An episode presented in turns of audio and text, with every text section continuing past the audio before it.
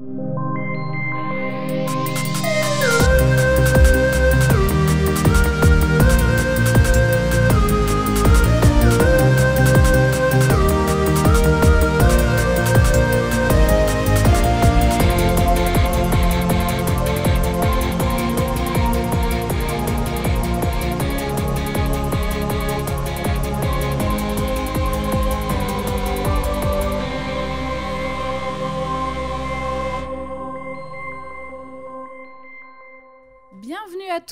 tous dans Codex au féminin et au pluriel. Cette semaine, je suis avec Jade. Salut Jade. Ah, Réfenêtre, euh, bonjour.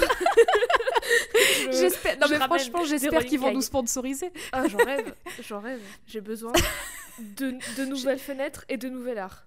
Ça tombe. Et est-ce que tu as envie de- du coup d'être sponsorisé par Julien Courbet? Son yacht, oui, lui, je sais pas. Je ne connais pas assez bien la personne. Codex, l'émission sponsorisée par le yacht de Julien Courbet dans Arrêt Fenêtre. L'émission exclusivement enregistrée sur le yacht de Julien Courbet. Bah, j'en rêve, s'il te plaît. clair. Au moins, on verrait On du fait- pays. On fait, un, on fait une croisière Codex où on va dans plein de pays Oh. faire des enregistrements live. Oh, mon rêve. Et en bonne française que nous sommes, on ferait tous nos lives en français parce qu'on s'en bat les couilles d'essayer de parler la langue euh, Bien du évidemment.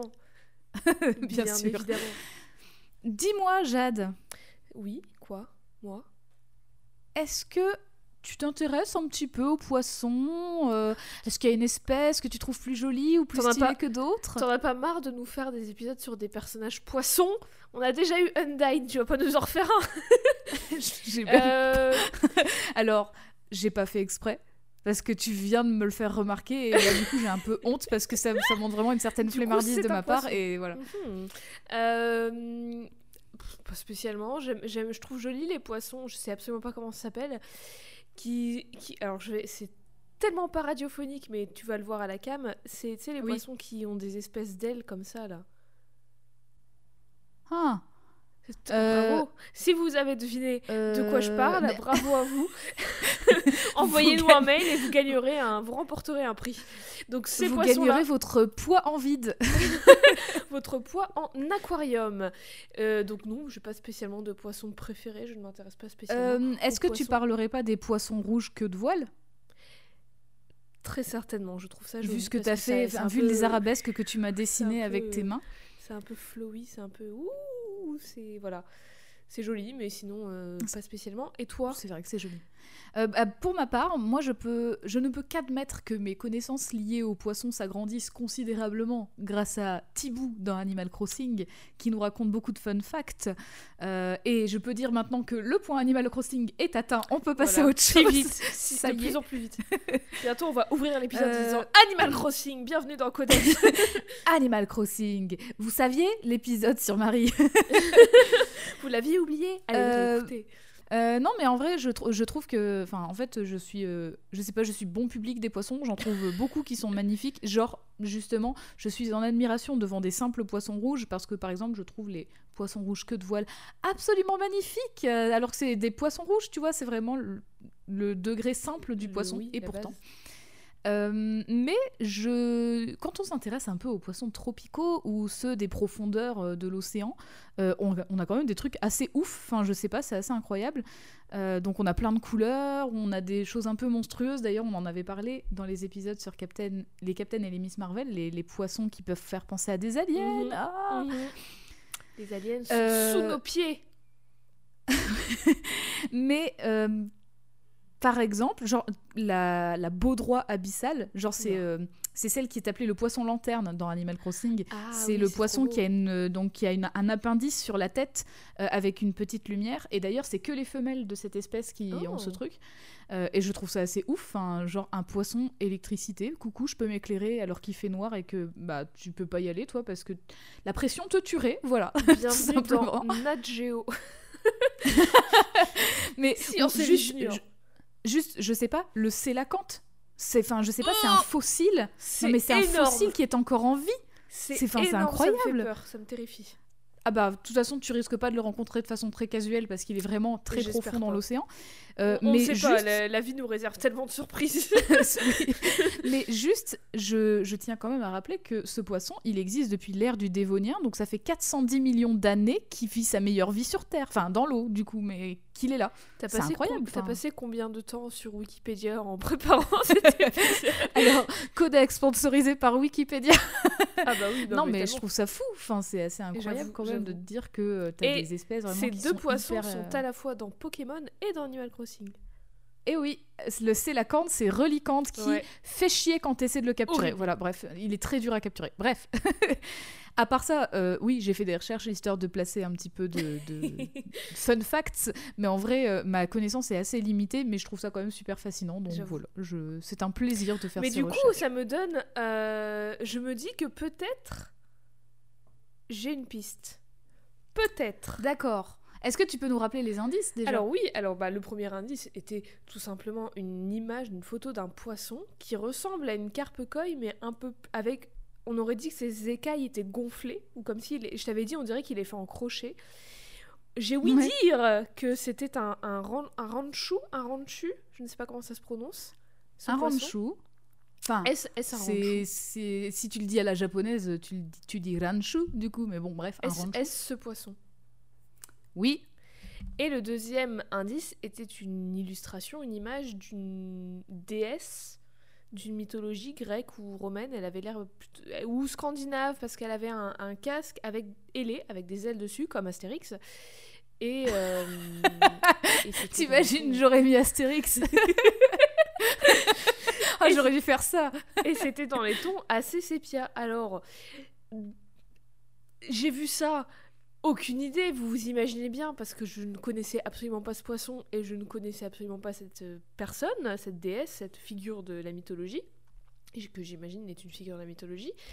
Puis, euh, avec certains auditeurs et certaines auditrices, on en a un peu discuté, on a fait des théories, et euh, apparemment, il y a, il existe une, personne dans la mythologie grecque ou, ou romaine, donc on va dire qui, qui, est- qui serait la déesse Doris. Et du coup, avec le poisson, je me suis dit peut-être que c'est Dory du monde de Nemo. Ah, Est-ce Dory du monde de Nemo? Non. Je Mais, n'ai euh, aucune idée du coup de mais qui- alors, super investigation. Écoute, merci. euh, tout le monde peut. tout le Mais monde. alors, ce merci, euh, Dory merci pour ces, merci à nos auditeuristes pour ces, ces propositions, ma foi très intéressantes parce que Mhm. moi-même je ne connaissais pas le nom de cette déesse euh, Mais du coup, Doris. c'est- qui, euh, qui est la personne sur, cette, euh, de- sur ce deuxième indice, sur la deuxième image, avec ce casque Alors, je je vais pas spoiler tout de suite, mais alors en effet, on est bien sur une représentation euh, euh, de divinité. Euh, Oh, je suis allée, je vais le dire. Parce que moi, j'avais jamais, plutôt, jamais alors vu- on est Je connais euh, la- la- les bases, genre Athéna, tout ça, tu vois. Mhm. Mais j'avais jamais vu une déesse avec un casque ailé. Pour moi, c'est toujours c'est Hermès en fait, les ailes. Ouais, bah, si on reste dans la mythologie grecque, mais on n'est pas dans la Oh, mythologie oh, grecque. Quelle mythologie est-ce? On est dans la mythologie nordique. Oh. Et ben pour moi Oh. c'est pour moi c'est Thor du coup. Mais je vois pas le rapport avec le poisson. Est-ce que est-ce qu'on est chez est-ce alors est-ce qu'on est chez Marvel? Non, parce qu'on a quand même Ouais, fait trois ce que semaines de j'allais dire. Je me suis dit quand est, même chez- pas. est-ce qu'on est dans des comics ou de la BD Non, non, non, non. Bah alors j'ai pas d'idée. Parce que pour moi du coup c'était soit Sif soit Mera. J'aurais alors super idée. Enfin, en vrai, euh, j'adorerais parler de, de Sif ou même de Thor. euh, Et je joué parle par pas du produit enfin, ménager. Pardon. Et je ne parle pas de la zone qu'on épile non plus. Voilà, c'est dit. Oh. Euh, non, alors pas du tout, mais cela dit, euh, bête d'idée. Euh, non, là on est sur une représentation d'une déesse assez connue, euh, qui d'ailleurs, enfin, on reprend son nom dans des prénoms quand on est un petit peu fancy dans les prénoms de ses enfants. Euh, il s'agit de Brunhilde.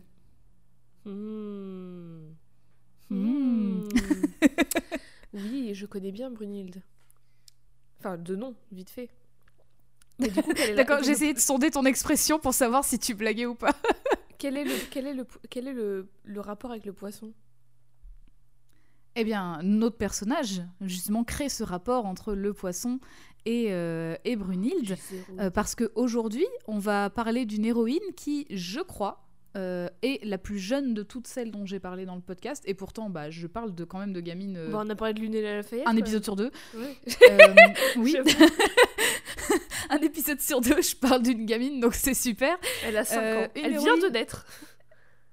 voilà, elle est née comme moi il y a un an. Euh, une héroïne qui est plus ou moins originale dans sa création, mais dont, euh, dont euh, sa création ne s'est pas faite sans de multiples interprétations et inspirations. À l'instar d'une autre héroïne de notre enfance, c'est une perso qui rêve d'être humaine alors que ce n'était pas son destin initial. Elle est rousse, elle vient de la mer? Est-ce que tu trouves? La petite sirène. Alors ça, c'est notre, c'est notre mais attends, notre enfance. Je la connais ou pas Pour du vrai Alors tu oui. m'as dit elle est oui. rousse. Le premier truc qui m'est venu en tête c'était c'était tout Je rêve de faire Toupou. un jour. Tout tout. Non, du coup, attends, elle est rousse, elle vient de la mer, c'est pas la petite sirène. liberté. Et le rapport avec Brunhilde Mhm. Je sais pas du tout. Aujourd'hui, nous allons parler de Pogno, du film d'animation Pogno sur Oh, la falaise. Évidemment, mais évidemment, évidemment, le poisson. Mais oui, mais oh là là, bravo, Pogno. Pogno qu'on avait vu à deux à l'époque, il me semble. Euh, oui, alors je sais pas si euh, justement euh, j'avais, je l'avais placé à un moment, mais euh, Pogno en fait, Pogno sur la falaise, c'est le premier film d'animation du studio Ghibli que je suis allée voir au cinéma. Je sais plus si je suis allée le voir avec toi. Si, si, il me semble qu'on était allé le voir à deux. Hmm. Parce que j'avais plus le souvenir de avec qui j'y étais allée, mais par contre je me Ah, souviens que c'était dans une salle où il y avait énormément d'enfants, Oui, ce qui est logique. Mais pourquoi elle fait ça Et pourquoi elle mange du jambon Oui, oui, pourquoi il mange du jambon Écoute, laisse-le manger ce qu'il veut. Que de souvenirs. Donc Pogno sur la falaise, c'est un film d'animation du studio Ghibli, comme je l'ai déjà dit, écrit et réalisé par Hayao Miyazaki et produit par Toshio Suzuki. C'est le huitième film du réalisateur au sein du studio Ghibli. Euh, Pogno sur la falaise est sorti au Japon en juillet 2008 et il dure 101 minutes. Donc c'est un court, petit film, quoi. Enfin, voilà, 1h40. euh. Il arrive un petit peu plus tard en France, d'abord en janvier 2009 pour une avant-première au Festival d'Angoulême, le festival de la bande dessinée. Et enfin en avril 2009 pour le grand public. Et donc c'est bien le tout premier film du studio que j'ai vu au cinéma avec Jade. Et elle ne s'en souvenait Euh, même le pas, travail- tellement je me présence la marque. Mais je, me sou- mais je te jure, je me souviens de tout. Je me souviens du cinéma, je me souviens exactement de tout, mais Sauf je me moi, souviens plus de à, côté de qui je me trouvais.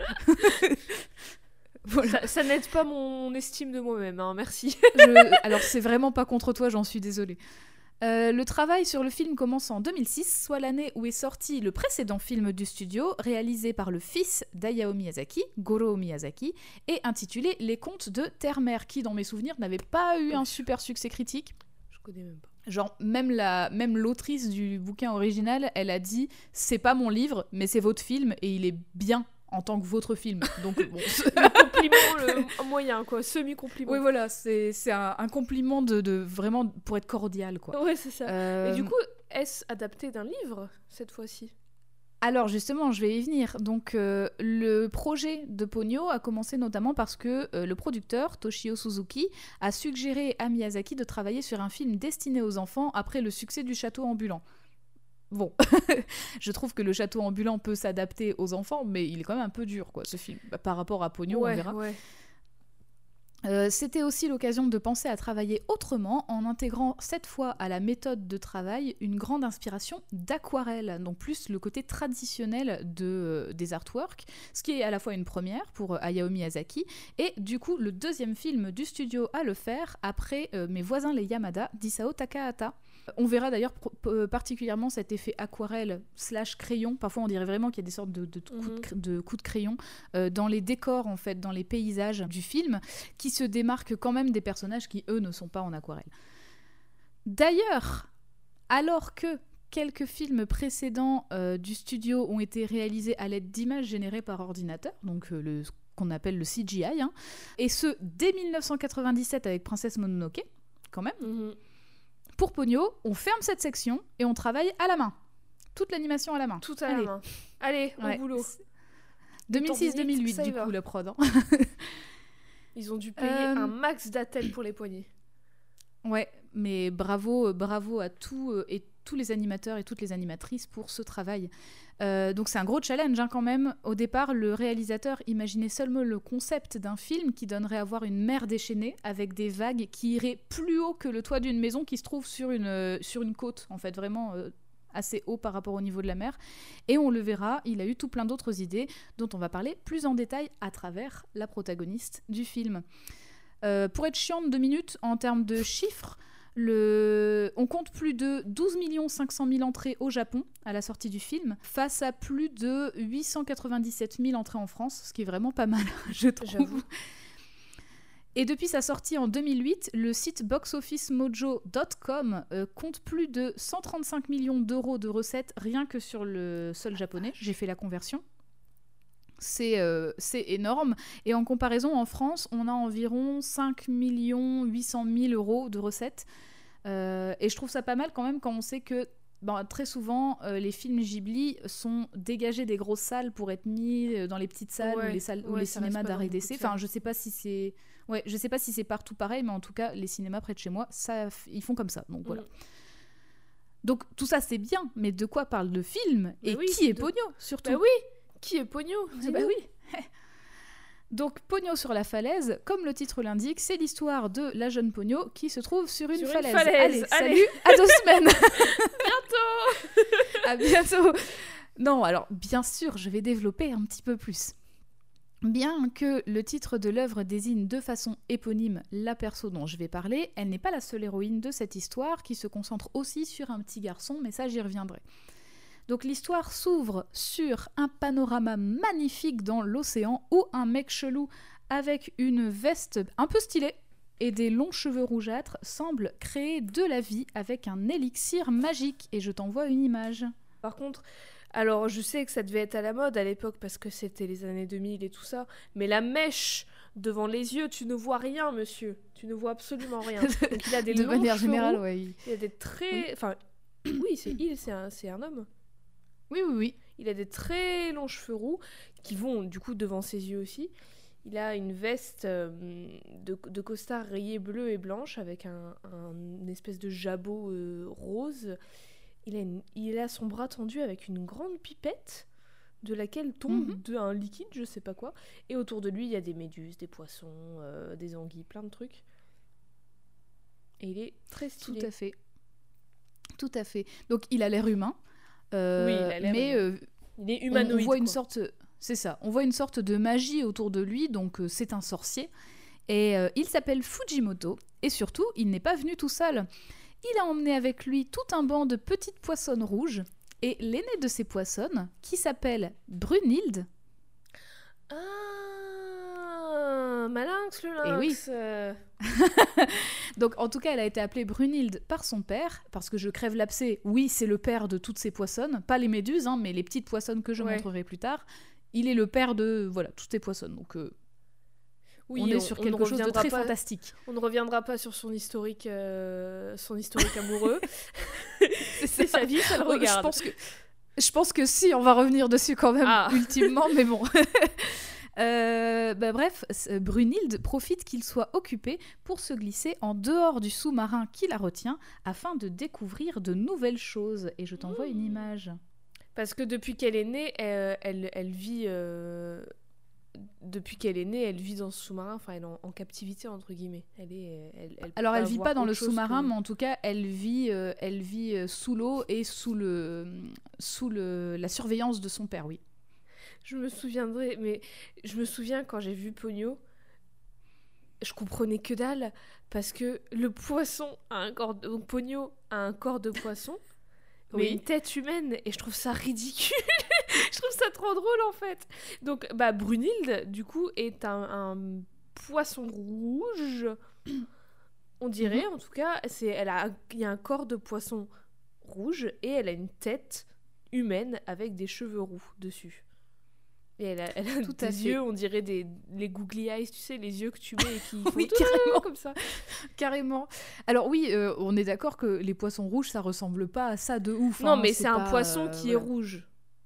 Voilà, c'est ça. Euh, mais justement, je rappelle que si Fujimoto fait mumuse avec des créatures sous-marines avec un élixir magique qui brille, ça rend probable l'existence de Brunhilde en tant qu'espèce de poisson rouge, j'imagine. Ah Oui, et puis lui, humains, ils, ont, ils sont mi-humains, mi-poissons, ça n'existe pas vraiment dans tous les cas. Donc, euh, ouais. Et on parle des quand même d'un poisson fait. rouge qui vit dans la mer et pas dans l'eau douce c'est des sirènes. aussi. Mais c'est clairement la petite sirène, Ah. mais, euh, mais version Ghibli. On va y venir, on va y venir. Euh, je, revi- je reviendrai un petit peu plus tard là-dessus d'ailleurs. Donc elle voyage euh, à dos d'une méduse et elle s'endort, rêvant déjà de ce qu'elle va voir à son réveil, à savoir la surface. Rideau. Voilà, rideau, fin du film. Et voilà, c'est tout. Et on encore une fois, on Euh, se dit. non. Bien sûr que non. Euh, Rideau et un générique magnifique qui me donne la chiale à chaque fois que je l'entends se lance. Donc c'est un générique composé par Joe Hisaishi et interprété par Masako Hayashi. Euh, générique qui s'intitule Umi no Oka-san, donc euh, en anglais The Mother of the Sea, et en français de façon assez marrante, La mère de la mer, du coup. Wow. Voilà. Après le générique, on retrouve cette chère Brunhilde, toujours sous sa forme de poisson rouge, hein, c'est un poisson rouge, euh, à tête humaine bien sûr, qui découvre la surface et qui aperçoit au loin un petit garçon de 5 ans qui s'appelle Sosuke. Euh, et lui, il est en train euh, de sortir de sa maison et il dévale la pente de la falaise. Donc sa maison est en hauteur et il y a une falaise pour arriver vers la calanque. Donc c'est le, le bord de mer, mais c'est un genre de creux Ouais. en gros. Euh, je t'envoie une, une image voilà, d'une petite vue et ça donne l'occasion aussi de voir, de voir le, le traitement graphique des décors, justement, par rapport au Ah oui, c'est personnage. super joli. Mais euh, c'est, en fait, on dirait vraiment que c'est fait au crayon. Au crayon Ouais. de couleur, c'est super beau et, c'est, et ça choque pas la différence avec les personnages. ah non, ça choque pas Mais du à tout. chaque ça se- fois, alors à chaque fois, les héroïnes euh, Ghibli, elles rencontrent un, un garçon complètement teubé.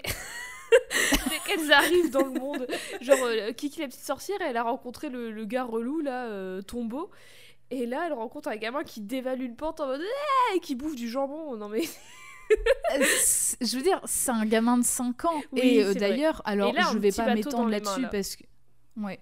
Je vais pas m'étendre là-dessus parce que bon, c'est pas lui le, le personnage principal de ce podcast, mais euh, il est assez intelligent, mine de rien, parce Oui, que genre, il s'est déjà communiqué en morse. Par exemple, parce que on le verra un peu plus tard dans le film, son père est le capitaine d'un bateau, donc il travaille très Mm. souvent euh, au large, et en fait, il communique avec une lampe, et donc le gamin sait faire du morse déjà à 5 ans, donc Bah, euh, c'est oui, pas si mal, son je père, euh, s'il a l'habitude, j'aimerais trop savoir parler le morse. Ouais, voilà. Et vous, Et vous faisiez encore- quoi à 5 ans? Moi, je, je pense que je Bah, mangeais toi, t'as des pas trucs que je devais pas ans. manger. T'as pas encore eu 5 ans. donc, euh, Donc ça- je ça pense que je vais manger des trucs que je suis pas censée manger. Et euh, encore une fois, euh, il a une bonne coupe au bol. Ah oui, bah alors ça. Alors d'ailleurs, petite, euh, petite anecdote, je comptais pas m'étendre là-dessus, mais en fait le Kara design de Sosuke a été inspiré en fait du, euh, du physique du fils de Hayao Miyazaki quand il était jeune. Oh, Donc en gros, il est clairement inspiré de son fils Goro. Voilà. mignon. C'est chou. Donc pendant que Sosuke s'éclate, euh, Brunhilde est embarquée dans le filet d'un chalutier. Elle finit par s'en sortir, mais elle finit la tête dans un pot en verre qui arrive comme par hasard sur la côte au pied de Sosuke. Quelle chance. Il essaie de tirer... Quelle chance, incroyable Sinon on aurait vraiment encore une fois le film qui se termine plutôt que prévu. C'est clair. Euh, il essaie de tirer la poissonne pour la sauver, sauf que ça marche pas, elle est coincée. Donc il prend un caillou, il casse le bocal, il se coupe un peu le doigt au passage, Euh, mais finalement euh, il arrive à la sortir de là. Il saigne, mais il s'inquiète surtout pour euh, la petite poissonne qui montre un signe de vie en léchant sa plaie. Voilà, donc elle boit du sang en plus de ça. C'est un poisson à tête humaine vampire. Voilà. Et il y a beaucoup d'autres choses que tu ne sais pas sur, euh, sur ce poisson. Au même moment, il se fait appeler par sa mère Lisa. D'ailleurs, chose assez euh, intéressante, je trouve, euh, il l'appelle pas sa mère maman, il l'appelle Lisa, et son père, il l'appelle Koichi. Voilà, il appelle ses parents par leur prénom, et je trouve ça assez intéressant de le, de le voir dans un film d'animation pour enfants. Voilà. je- Il a du respect pour ses là. parents. Écoute, euh, peut-être qu'il le traite comme un adulte et du coup il les traite comme des adultes. Mais aussi. en fait, vraiment, il y a une dynamique. euh, il y a une dynamique. Déjà, sa mère, elle est trop, trop bien aussi, Lisa. Et euh, justement, il y a vraiment une dynamique de, de respect mutuel. Genre, quand son, quand son enfant dit des trucs un peu chelous, elle le croit, en fait. Elle écoute tout ce qu'il dit. Ouais, Enfin, il y a dit vraiment une Oh, dynamique de respect hyper forte, en fait. ouais. Ouais. Euh, donc du coup sa mère l'appelle parce qu'en fait euh, ils doivent partir sinon ils vont être ils vont être en retard euh, lui à la maternelle et elle à son travail Et alors qu'il remonte le chemin jusqu'à chez lui avec la poissonne dans les mains, il évite par chance des vagues avec des yeux qui font mmm alors qu'elles n'ont pas de bouche. Alors il y a Voilà. un poisson qui lèche du sang et des vagues qui font du bruit sans bouche. Et lui, Sacrée pose journée pour un gamin. Lui, se pose pas de questions, il se dit juste oh. Alors justement, quand il voit la vague, il dit un truc, il fait bizarre. C'est tout. Non. Il fait juste c'est bizarre.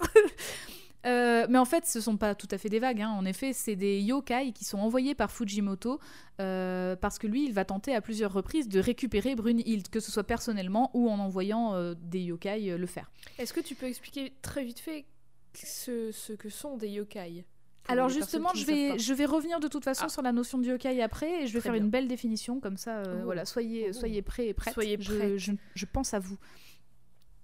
Cette dernière, donc euh, Brunhilde, est mise dans un seau d'eau douce par Sosuke et elle lui crache gentiment un petit jet d'eau au visage, ce qui émerveille beaucoup le petit garçon qui décide de la protéger. Il la met dans de l'eau Il- douce alors qu'elle vient de la mer? Elle Ouais, va, elle va euh, canner la pauvre. Je, je cherche même plus à comprendre sa tolérance à l'eau ou pas parce que vraiment, Tant que c'est En plus, liquide. c'est, en plus, c'est, de l'eau, euh, c'est de l'eau du robinet, tu sais, euh, pour tu sais, les robinets de jardin là. Ouais. Ouais, donc ça doit être plein de calcaire. Enfin bref. Mais après, tu sais, comme c'est de l'eau pas loin de la côte, peut-être que c'est de l'eau salée. hein. Je sais pas. Exact. Si vous habitez près de la Exact. côte, dites-nous. Donc il prend son petit seau avec lui pour veiller sur elle. Donc il va partir à la maternelle avec son petit seau et un poisson dedans. Pendant le trajet, il se rend compte que sa plaie a déjà disparu et il explique à sa mère que cette poissonne doit être magique. Donc il lui Bah. donne le nom de Pogno. Et alors pourquoi? En fait, Pogno, c'est un nom qui a été imaginé par Hayao Miyazaki comme une sorte d'onomatopée en fait de quelque chose qu'on touche, euh, qui est sponge- spongieux et doux à la fois. Donc tu sais, je sais pas, comme si tu pressais quelque chose et que ça te donne envie de faire pougno, pougno, pougno, pougno. Tu vois? Ah, Voilà. Du coup, c'est inspiré de. Mais c'est quoi le rapport avec la magie?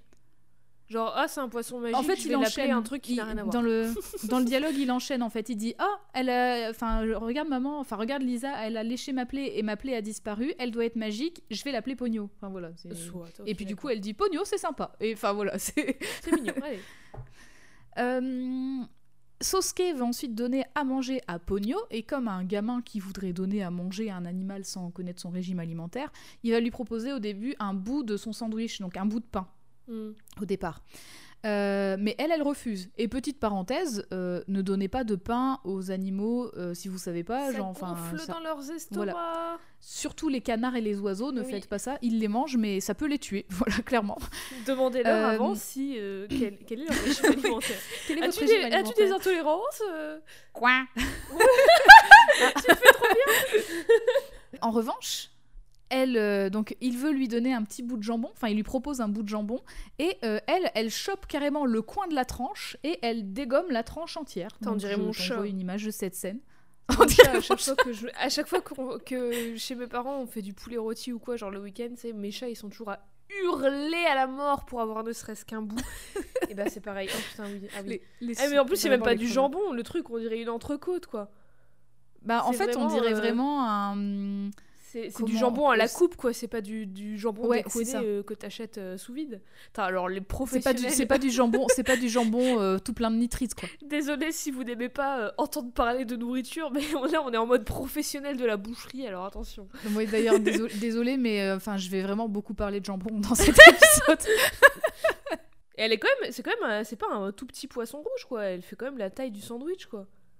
Ouais, elle est quand même, c'est- ouais. voilà, c'est un gros poisson quoi. Et d'ailleurs Ouais. par rapport à ses, par rapport à ses nombreuses sœurs, euh, je t'ai pas montré d'image, mais on les voit apparaître euh, Mhm. quand elle s'enfuit du sous-marin. Euh, elle est beaucoup plus grande que ses sœurs. Ouais, bah C'est vraiment elle l'aînée.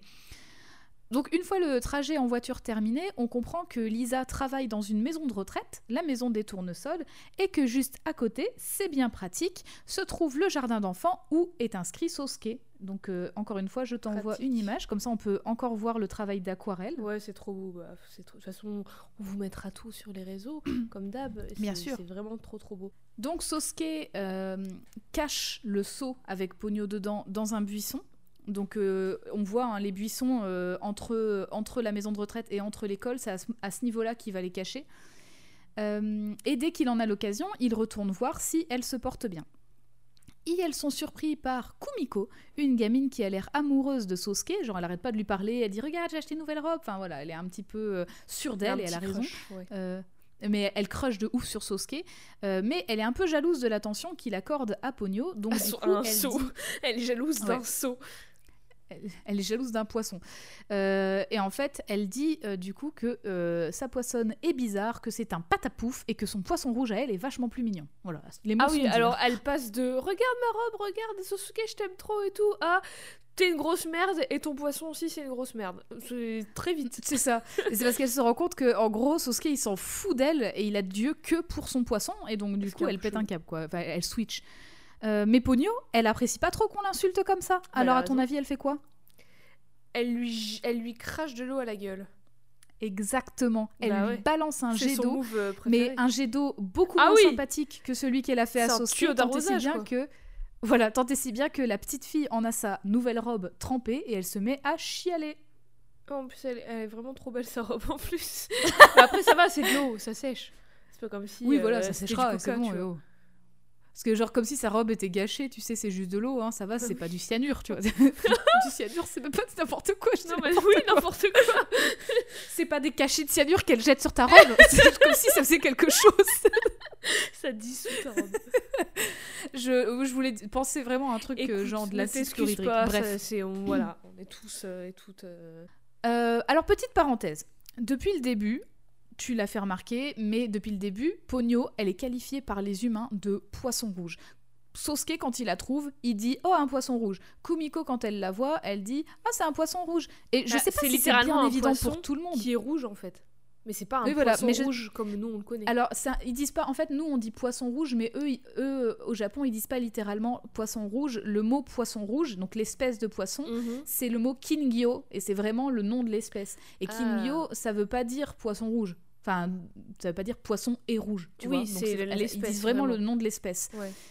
Et donc du coup, je sais pas si c'est bien évident pour tout le monde, mais je trouve, mais elle ressemble zéro à un poisson Non, rouge. hein. Enfin, c'est- faut le rappeler. On, on dirait, alors vraiment, on dirait une thé d'oreiller rouge avec des nageoires en fait.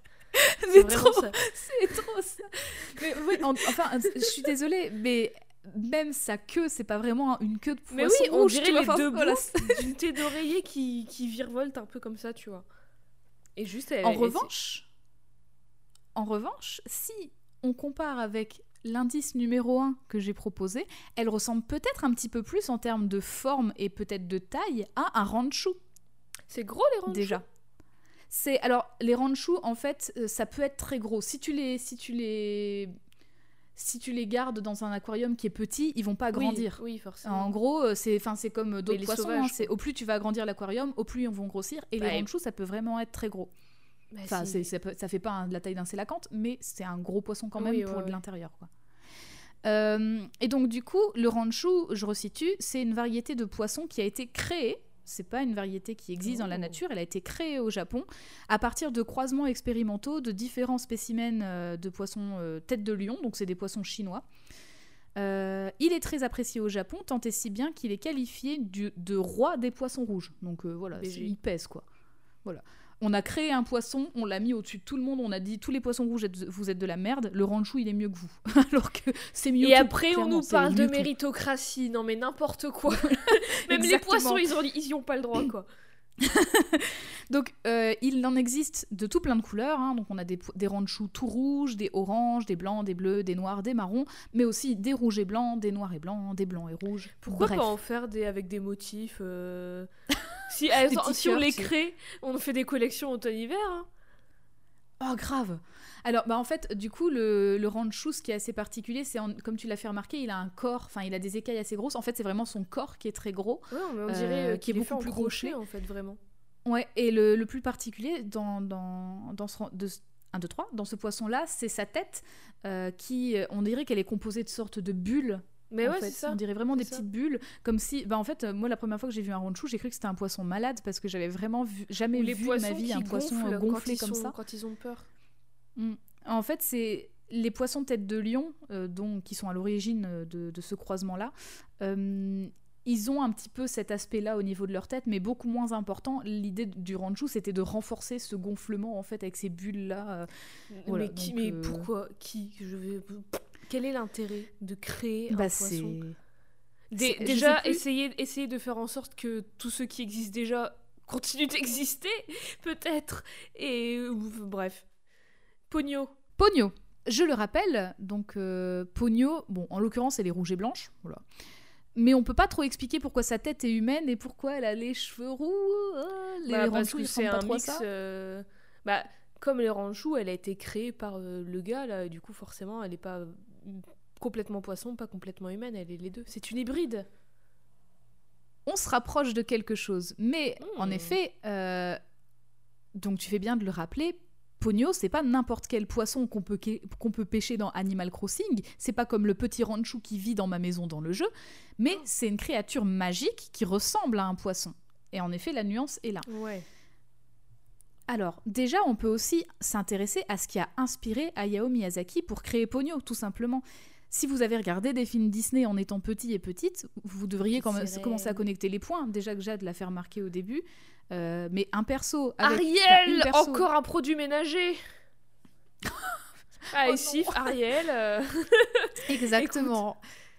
Euh, Sponsorisez-nous. Euh, Donc une perso avec une queue de poisson, une tête humaine, qui vit sous l'eau. De quoi Le podcast sur les personnages féminins sponsorisé par un truc de produit ménager, quoi. Ah, C'est horrible. La pire chose, l'émancipation, quoi. Euh, donc une perso avec une queue de poisson, une tête humaine qui vit sous l'eau, qui est une créature magique et qui rêve de la surface terrestre. En effet, Mhm. bah, ça ressemble quand même pas mal à l'héroïne de la petite sirène. Et aussi Euh, un peu à. euh, Enfin, en tout cas, le l'histoire jusqu'ici de Pogno, ça fait aussi un peu penser euh, à, Nemo, du monde de Nemo. Oui, oui, oui, tout à fait. Il sort de l'eau, tout ça, il se retrouve dans le monde des humains. euh. Mm, tout à fait. Euh, J'ai pas trouvé par contre le fait que Nemo soit une inspiration, mais par contre, euh, la petite sirène est une réelle inspiration d'Hayao Miyazaki pour l'histoire. Et je parle pas de la. Par contre, c'est pas la version de Disney qui l'a Oui. inspiré, c'est la, la version de Andersen, Hans Christian Andersen, qui l'a lu quand il avait 9 ans. voilà. On n'avait pas les mêmes lectures à 9 ans. Moi, je lisais des BD. Euh, Et alors, si la version Disney de La Petite Sirène se termine en effet plutôt bien pour Ariel, dans la version d'Andersen, c'est autre chose. Comme, En ouais, effet, ouais. la, la Petite Sirène, dans la version d'Andersen, n'a pas d'âme éternelle à l'inverse des humains et des humaines. Elle souhaite avoir une âme éternelle. euh, et pour Comment ça, sa grand-mère lui dit éternelle qu'elle doit se faire... Une âme éternelle On n'a pas d'âme éternelle Ah oui, en gros- moment Désolée en de vous les- hein, mais... Non, mais alors en gros, les sirènes euh, ont une espérance de vie hyper longue et les humains non. Et, euh, et en fait, la, la petite sirène fait remarquer ça à sa grand-mère en disant Mais pourquoi ils ont une vie si courte? Et la grand-mère dit C'est parce que eux ont une âme éternelle. Donc même après la mort, leur âme est encore là. Et elle, elle n'en a pas. Elle, elle a pas Ah, ce, d'accord. ce- ce c'est concept-là en fait. quoi. Voilà, c'est ça. Et donc du coup, elle veut également avoir une âme éternelle. Et donc pour ça, sa grand-mère, qui fait figure de figure maternelle parce qu'elle a, elle a plus sa mère, Oui, Ariel, du coup, ouais. euh, lui dit qu'elle doit se faire aimer d'un humain et l'épouser. Sauf que ça se passe pas comme prévu et elle finit par se transformer en écume. Pas de bol. Pas de bol C'est du tout. compli- quoi. compliqué du coup pour euh, que quelqu'un t'aime quand tu es une, une bulle de savon. Oui, voilà. Et puis surtout, elle, du coup, bah, elle a pas d'âme. Du coup, Bah ouais, c'est vraiment perdu, plus- quoi, de ouais, bout en bout. c'est fini. Et donc Miyazaki, quand il était petit, il a eu du mal à accepter que euh, la petite sirène n'ait pas d'âme. Et c'est sans doute ça qui a inspiré les modifications, euh, toutes ces Mmh, modifications en la protagoniste de Pogno. Bref, la petite sirène, ok, mais du coup, Pogno, euh, bah, elle ressemble... Enfin, elle ressemble de très loin à notre conception occidentale de la petite sirène quand même. Oui, c'est pas c'est pas Ariel de Disney. En même temps, euh, C'est ça, bah, beaucoup des personnages Disney ne ressemblent pas vraiment à à- aux personnages sur lesquels elles sont basées. Elles sont embellies, Oui, elles mais- sont aseptisées selon les codes de Disney américains, tout ça, tu vois. Tout à fait, mais aussi la sirène, dans notre conception occidentale, Oui. c'est Mhm. euh, c'est un buste de de- d'humaine. et tu peux le dire, de c'est une meuf bonne. C'est une tu meuf peux le bonne. dire, c'est clairement des, illustré comme des meufs bonnes. C'est pas vraiment, c'est vraiment pas un poisson. C'est une queue de poisson en mode. hmm, Hmm, Un après, poisson, après quand dans même. beaucoup de dans, dans beaucoup d'histoires mythologiques, elles sont montrées comme des séductrices qui chantent Ouais, pour voilà, faire oui, s'écraser les bateaux. Donc Mais c'est clairement, c'est clairement pas. euh, c'est pas, c'est pas un bar commun avec une tête d'humaine, quoi. J'aimerais bien, mais. Euh, Alors, justement, euh, de toute façon, enfin, de manière générale, dans les folklores et dans les mythologies, la figure de la femme, c'est pas trop ça. euh, mais bon, Oui. bref. Euh, moi, je vous propose quand même qu'on aille chercher un petit peu dans le folklore japonais, en particulier Bah oui. justement au niveau des yokai, qui sont Oh. quand même légion dans l'imaginaire collectif du pays. Et donc, les yokai, c'est quoi? Bah oui, Déjà, on en a parlé dans l'épisode, on en parlait dès l'épisode 2, avec l'épisode sur Rory Lane. Exact. Tout à fait. hein. Mais pour résumer, les yokai, ce sont des créatures surnaturelles du folklore japonais qui peuvent être des esprits, des fantômes, des démons, parfois méchants, parfois non. Parfois, c'est juste des petits blagueurs qui font des mauvaises blagues aux humains et c'est tout. Mais parfois, c'est ils sont un vraiment terme, méchants. euh, c'est un terme assez générique du coup pour dire créature, Oui. quoi, mythologique. Oui, oui, c'est vraiment un terme, c'est vraiment un terme parapluie. hein. Ouais, ouais, ouais. Alors maintenant que j'ai rappelé ça, je vous propose qu'on se penche tout d'abord sur un yokai euh, qu'on appelle Ningyo, qui veut dire littéralement nin humain et gyo poisson. Donc, L'humain poisson. humain poisson. Une sirène. Et en fait, voilà, c'est tout simplement la Ouais. sirène euh, au Japon. Et en fait, les sirènes japonaises sont bien différentes de la conception qu'on en a en, en Occident.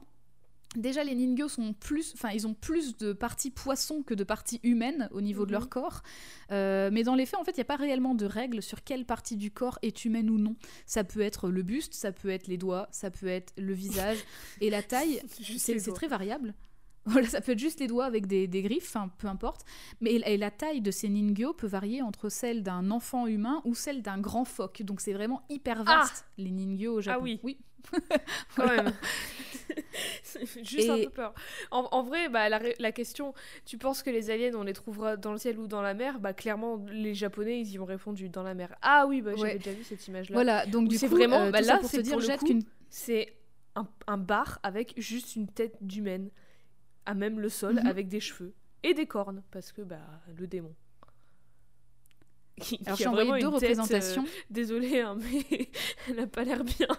la première, elle a un œil qui dit merde à l'autre et tout. Ah euh, bah, généralement, euh, généralement, les histoires de yokai, c'est des histoires un peu, bah, un peu, ah, enfin, je fais un parallèle très très avec un, un gros marqueur quoi. Enfin, euh, excusez-moi, mais c'est au même niveau que les contes. Euh, par exemple, c'était plutôt des histoires qu'on racontait pour mettre en garde. Ouais, c'était du folklore ouais, ouais. oral, en fait, qu'on des- racontait justement pour mettre en garde, pour faire un peu peur. Euh, Oui, voilà, c'est ça. Je sais pas comment dire. Donc, je t'ai envoyé deux représentations différentes. Et hein, la euh, deuxième, on dirait la. Alors, euh, c'est ma seule ref, la vague de Kusai, avec dedans Mhm. une, une, une sirène, un ningyo du coup, mais qui pour le coup n'a que la bouche, le- les yeux et le nez d'humain. Et tout le reste, c'est poisson. Et il y a un peu des cheveux aussi, on dirait. Enfin, des poils. Et sinon, il y a vraiment des Mm. branchies, euh, des enfin, c'est tout un poisson avec juste un nez, une bouche et des yeux humains, et c'est très déstabilisant. Ouais, hein, c'est un peu. Il y a, il y a un terme en anglais, je j'ai pas euh, regardé la les- il y en a- traduction. Il y, en a tellement des yokai. Enfin, en fait, tu peux vraiment Mm. faire. Les personnes qui ont illustré ou écrit des histoires, tu peux faire n'importe quoi. C'est- incroyable l'étendue de. Alors, du pour lore. information, pour information, il existe un yokai qui s'appelle Shirime. Et euh, ça, je le sais depuis 10 ans et Oula. ça hante mon esprit. C'est une paire de fesses avec un œil dedans. Et c'est. Shirime, ça veut littéralement Ah. dire cul, œil. Voilà, comme ça vous savez. Et au, moins, au moins, ils vont droit au but, ils se font pas chier avec des noms compliqués. Ça euh, va à l'essentiel. Et en plus, ça sonne bien. Mais du coup, oui, bah oui, tout à fait. Alors du coup, euh, quand on voit ces représentations de Ningyo, déjà formellement, ça ressemble un peu plus à Ponyo. Ouais, le c'est clair, Pogno, ouais, c'est clairement ça. C'est une sirène euh, Voilà. yokai. Enfin, c'est une... Voilà. Pas selon Elle se rapproche plus vue à du nous, mais Ningyo. selon- Mais, mais il se trouve, et c'est vraiment une coïncidence dans mes recherches, je suis tombée sur une vidéo vraiment récente d'un gars, genre c'est une vidéo qui est sortie il y a, il y a deux semaines, Ah. Euh, et c'est un gars qui analyse et qui interprète les différentes inspirations qui ont mené au développement du film. Et en fait, j'ai appris dans cette vidéo qu'il existait une autre créature folklorique japonaise qui s'appelle Kingyo no Yure, donc ça veut dire le fantôme poisson rouge, Kingyo le poisson Ah. rouge, et Yure c'est littéralement fantôme. Ok. Donc, euh, quand je dis que yokai c'est un terme parapluie, on pourrait mettre les yurei dans les yokai et vice versa. Ouais, Enfin, ouais, c'est très compliqué. Mais voilà, je n'ai pas fait ma thèse là-dessus. Il y a des gens qui l'ont fait, pas moi. Euh, et bref, euh, Kingyo no Yurei, c'est un fantôme avec une tête de poisson et un corps de femme, euh, mais pas un corps euh, explicite, hein, c'est un corps avec vêtements. Donc je vais expliquer un petit Oui, peu. c'est pas. Ouais. C'est pas pas fait pour la séduction. Ouais, voilà ce que j'allais dire. Du coup, on trouverait la première apparition de ce fantôme, le Kingyo no Yure, dans un texte intitulé Baika Hyoretsu. C'est un texte qui a été écrit par le poète japonais Santokyo Oden au début du 19e siècle. Sans parfois- Hotel. Tu t'es trompé, c'est Kyo- Tokyo non, Hotel. Kyoden. Kyoden. Euh, donc parfois en fait il y a même des yokai qui sont euh, juste inventés dans des histoires euh, qui sont écrites euh, et en fait ça finit par intégrer l'imaginaire Oui, oui, collectif alors que c'est qu'une histoire à la base donc c'est assez juste une mention assez- c'est pour ça ça qu'il y en a autant Ah, retenez bien cette petite notion dans votre tête parce qu'on risque d'en reparler dans deux semaines. oh Je tease. Donc l'histoire, l'histoire euh, de, de Baika Hyoretsu n'a vraiment rien à voir avec Ponyo parce que quand on parle de fantômes japonais, ça devient assez vite déroutant, voire horrible. Oui. Et euh, je sais pas si ça t'intéresse que je raconte cette histoire. Je l'ai pas, je me la suis mis en note au cas où ça Bah, t'intéresserait, vite mais je peux ne pas la raconter. Au pire, je la couperai. hein. Donc en fait, pour résumer, euh, dans Baika Hyoretsu, les Kingyo no Yure, c'est des fantômes qui s'incarnent alors que l'esprit d'une personne qui a été assassinée habite le corps d'un poisson rouge, particulièrement quand elle décède soit noyée dans un aquarium de poissons rouges, soit précis. quand leur sang... Ouais, soit quand leur... Bah oui, en fait, il faut qu'il y ait un contact Mais avec ça, le ça poisson rouge, arrive beaucoup les noyades dans des aquariums de poissons rouges au Japon parce que, enfin, Bah, franchement. Si c'est un assassinat, euh, bah, soit, euh, soit quand le sang euh, qui est versé finit dans un aquarium de poissons rouges. Au-delà, après cela, le corps du poisson rouge s'hybride et se transforme. Son corps reprend quelques traits des vêtements de la personne décédée. D'ailleurs, c'est comme je disais, c'est souvent une femme, hein, parce que c'est souvent les femmes qui se transforment en esprit pour aller se venger après, parce que c'est souvent elles qui sont assassinées dans, le folklore. Toujours les femmes Euh, vengeresses, toujours elles. Toujours les Ben, gonzesses.